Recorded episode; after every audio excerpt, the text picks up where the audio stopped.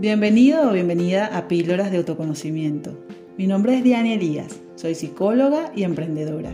En este espacio vamos a tocar temas que seguramente en algún momento te han rondado por la cabeza y aquí le vamos a encontrar respuestas o soluciones.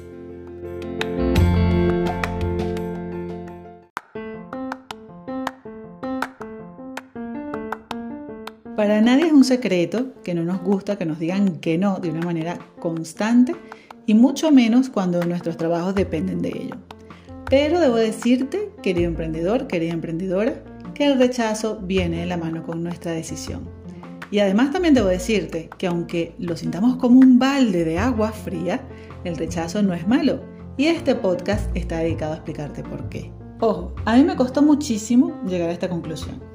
Así que si te surge alguna duda, sabes que me la vas a poder hacer en alguno de los contactos que te dejo en la descripción. Primero quisiera hablarte del el origen. ¿Cuándo vivimos por primera vez este sentimiento?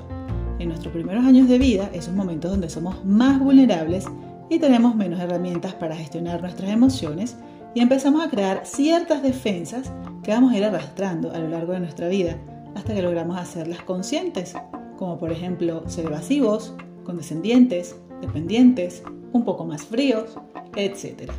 Cada quien tiene su fórmula, así que por eso es tan útil trabajar nuestro pasado y así aclarar el presente para tener una mejor visión del futuro. El rechazo es un sentimiento que está formado por el miedo a que no nos quieran o que no nos acepten en nuestra raza humana. Y aquí hay algo clave, y es que cuando nos dicen un gran no al ofrecer nuestros servicios o nuestros productos, es muy importante que internalices que no te lo están diciendo a ti como persona o como ser humano, sino justo a eso que estás ofreciendo, que de momento no es de su interés por diversas razones. Por eso te invito a que no te lo tomes para nada personal. El rechazo lo considero como un gran maestro del emprendimiento porque cuando lo he vivido, después de pasar ese trago de frustración, me invita a darle una vuelta o bien a la manera en que lo estoy comunicando o a la propuesta como tal. También me ha ayudado a observar mucho mejor a quién le realizo la propuesta para facilitar la conexión con la persona. Recuerda que no todo el mundo es tu cliente ideal. Y por último, aunque hay muchísimas razones más, el rechazo viene siendo en parte el motor a continuar y alcanzar mis objetivos.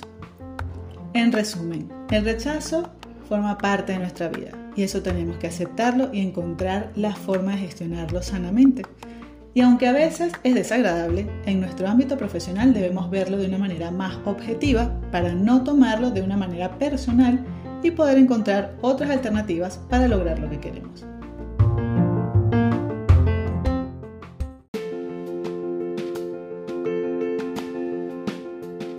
Gracias por dedicar tu tiempo a escuchar este podcast. Espero que lo hayas disfrutado y que te haya sido de gran ayuda. Recuerda que podrás compartirlo con quien creas que pueda necesitarlo. En la descripción te voy a dejar mis datos de contacto. Hasta una próxima píldora de autoconocimiento.